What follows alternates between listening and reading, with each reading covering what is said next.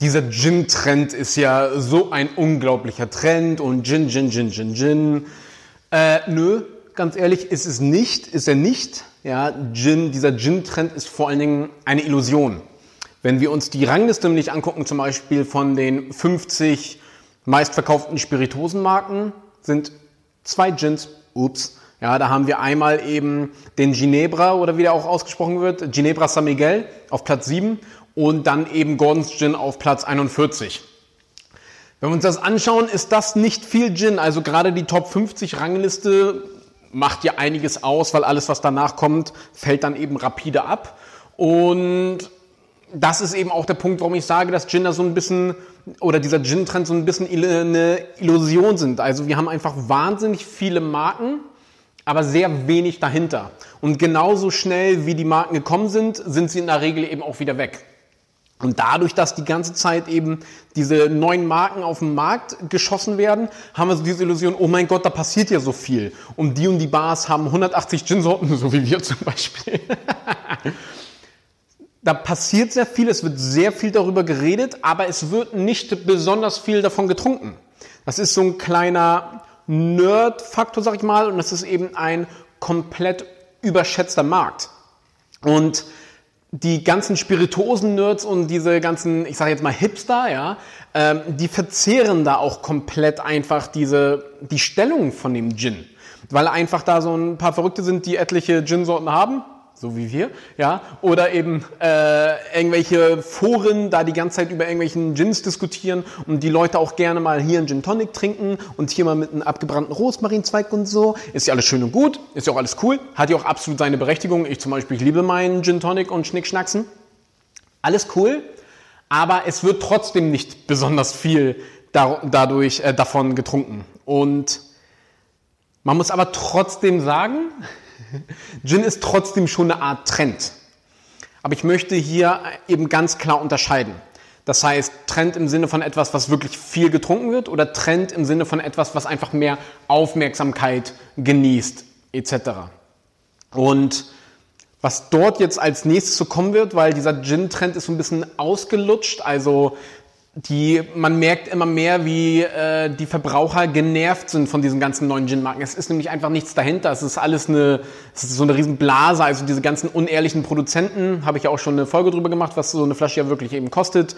Ähm, davon sind die Leute genervt. Ja, also den, diese Stories von irgendwie Großvater am Sterbebett mit dem letzten Atemzug hat er da die Rezeptur von damals irgendwie verraten. Das zieht einfach nicht mehr. Also ähm, der Verbraucher sehnt sich immer mehr nach Transparenz, nach Regionalität, der will wissen, wie das Produkt hergestellt wird und so weiter. Das ist ja auch alles eben ein Grund, warum jetzt eben diese ganzen Biomärkte und sowas überall wie Pilze aus den Boden schießen. Also dort findet beim Verbraucher eine, pauschal gesprochen, eine sehr schöne Entwicklung statt und wir kommen zu immer mehr Bewusstsein. Sehr positiv also.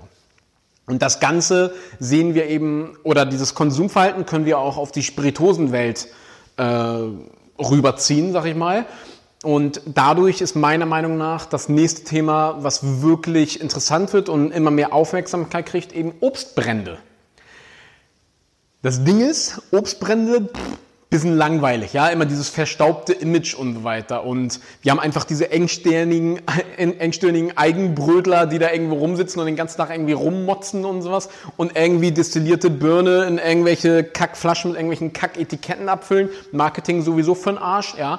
Äh, das Ganze wird nicht richtig präsentiert. Und wenn du gerade rein zufällig auf deiner Fahrradtour im Schwarzwald an der Distillerie vorbeifährst, entdeckst du da vielleicht sogar ein paar Schätze und ansonsten wirst du nie von dieser Distillerie erfahren, obwohl der Distillateur, der dahinter steht, einer der besten Distillateure der Welt ist. What? Und das ist natürlich eben so eine Sache, warum sich der Obstbrandmarkt extrem schwer gemacht hat und vor allen Dingen, weil es so langweilig und altbackend ist. Ja, irgendwie so eine destillierte Birne, mein Gott, gehen, äh, hat halt keinen coolen Image, äh, ist halt, ja, ist halt lame. So. Allerdings und das ist die Lösung von der ganzen Sache, gibt es da eben mittlerweile so ein paar richtig geile Firmen, ja, das Freimeister-Kollektiv zum Beispiel. Du hast ein paar coole Jungs und Mädels, die zu in anderen Bereichen coolen Jungs und Mädels eben hingehen, deren geile Fähigkeiten nutzen und mit denen dann wirklich coole Produkte entwickeln. Du hast destillierten Kaffee von irgendwelchen Sorten rein, abgefahrenen Kräutern und sonstiges. Also wirklich geiler Scheiß, die in einfachen, schönen Aufmachungen eben verpackt werden. Das Ganze wird cool vermarktet und vor allen Dingen auch einfach, dass du aus einer Hand eine ziemlich große Palette beziehen kannst. Sowas trägt gerade richtig Früchte. Freimeister-Kollektiv geht durch die Decke. Sehr, sehr geiles, einfach sehr geile Nummer. Du hast hier Felix Kaltenthaler, der da eben mit seinem Kernsteinschnaps einfach da mal so ein bisschen Pep reinbringt. Ja, der hat wunderschöne Aufmachung mit geilen Produkten, mit geilen Typen, der dahinter steht, sagt, hier, guck mal, geil, der Rock'n'Roll und so. Und das ist jetzt alles eine Entwicklung, die da eben stattfindet, die dem Ganzen so einen kleinen Kick verpasst und auch so einen gewissen Coolness-Faktor. Und diese extrem fähigen Leute, die jetzt auch mal ein bisschen verstanden haben, was der Markt auch wirklich will, ja, und eben Craftsmanship und geile Produkte mit einem gewissen Image und Status eben verpassen, die bringen jetzt dieses ganze Thema einfach brutal nach vorne. Und deswegen passieren da gerade so extrem geile Dinge. Und dabei ist es eben auch ganz wichtig zu verstehen, wie so ein Trend dann eben entsteht. Es ist ja nicht, dass auf einmal alle die tolle Idee haben, Gin zu trinken, ja, wie das nämlich ist, du kennst das wahrscheinlich auch in deinem eigenen Freundeskreis, vielleicht bist du ja auch derjenige. Jeder hat so unterschiedliche Qualitäten. Der eine ist sehr so autoaffin oder wahrscheinlich sind auch ein paar mehr autoaffin, was auch immer. Aber man hat meistens so ein, zwei, drei Leute, die besonders gut in gewissen Bereichen sind. So, und Leute oder Freunde, die den kennen, die selber zum Beispiel kulinarisch nicht so gut sind und der eine ist dann so ein Foodie oder wie diese amerikanische Bezeichnung ist, die fragen ihn dann, du hier, guck mal, ich habe ein Date, ähm, kannst du mir mal ein geiles Restaurant empfehlen? Oder ich will eine Flasche Rum für meinen Vater kaufen, kannst du mir was Geiles empfehlen? Weißt du, was ich meine? Ähm, da gibt's ja immer irgendwelche Leute, die man da kennt in den unterschiedlichen Bereichen, wo man weiß, die haben eine sehr große Leidenschaft und die fragt man dann eben nach Rat. Und diese Leute treiben sich auch oftmals sehr viel in irgendwelchen Bars rum und so weiter und so fort. Ja, und äh, die sind dann zum Beispiel bei uns in der Bar Wagemut. Wir arbeiten sehr viel mit Obstbränden, machen damit irgendwelche geilen Drinks und so weiter und so fort, präsentieren das auch dementsprechend. Die kriegen dadurch eben so eine Leidenschaft oder wir stecken sie mit unserer Leidenschaft für Obstbrände an und für irgendwie so einen geilen Scheiß, ja. Und daraufhin gewinnt das bei denen, bei den, ich sag mal, bei den Liebhaberfreunden oder bei den Nerdfreunden ja an Wert. Und wenn dann das nächste Mal jemand die fragt, was ist denn cool, bla bla bla bla bla, empfehlen sie dann eben solche Dinge. Und somit fängt dann der Schneeball langsam eben an zu wachsen. Ich hoffe, dieses Beispiel war einigermaßen verständlich. Und Einfach, wenn ich mir die Arbeit anschaue durch die Jungs im Velvet, ja, durch die Jungs in der Drilling Bar und so weiter und so fort, wie sie mit den ganzen nationalen und regionalen Ressourcen arbeiten und daraus mega geile Dinge machen. Und genau das sind die das, genau das sind die Bars, die diese ganze Aufmerksamkeit zu Recht gerade kriegen, weil da wahnsinnig viel Herzblut reinfließt und dieses Herzblut ist eben ansteckend.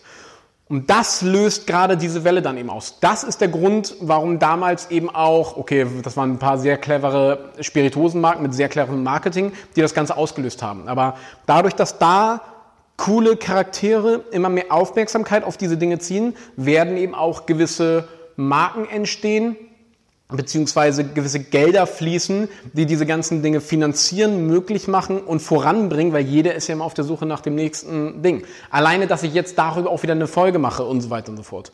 Und das ist eben einfach zusammengefasst. Alles wird halt immer bewusster, möglichst regionaler und so weiter. Und daher wären Obstbrände der nächste Hipster-Trend. Ausrufezeichen.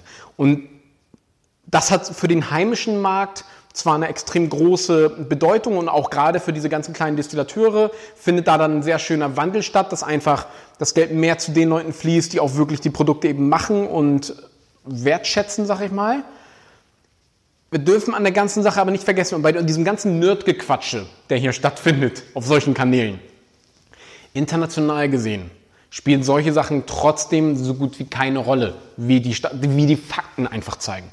Und dass wir uns da auch einfach nicht zu sehr in eine Illusion eben hereingegeben, was da in welchem Ausmaß möglich ist. Klar, alles ist möglich, aber das ist der Grund, warum ich eben von einem Hipster-Trend rede und nicht wirklich von einem Trend, weil der, der ja einfach die Massen werden in so Dingern wie Rum, Whisky oder eben so Dingen wie Baiju und Soshu und sowas eben alles getrunken. Aber solche Dinge spielen international von der wirklichen Menge her gesehen nicht wirklich eine Rolle. Dennoch vom Umsatz aber allerdings eine sehr schöne und wichtige Bedeutung und generell meiner Meinung nach auch ein sehr schöner Wandel, was da eben stattfindet zu immer mehr weniger trinken, dafür aber mit geilerer Qualität. Und ja, daher meine Prognose ganz klar. Das nächste Ding, was kommen wird, sind Obstbrände. Geiler Scheiß. Wird richtig spannend. Kommt richtig geile Dinge. Ich habe richtig Bock.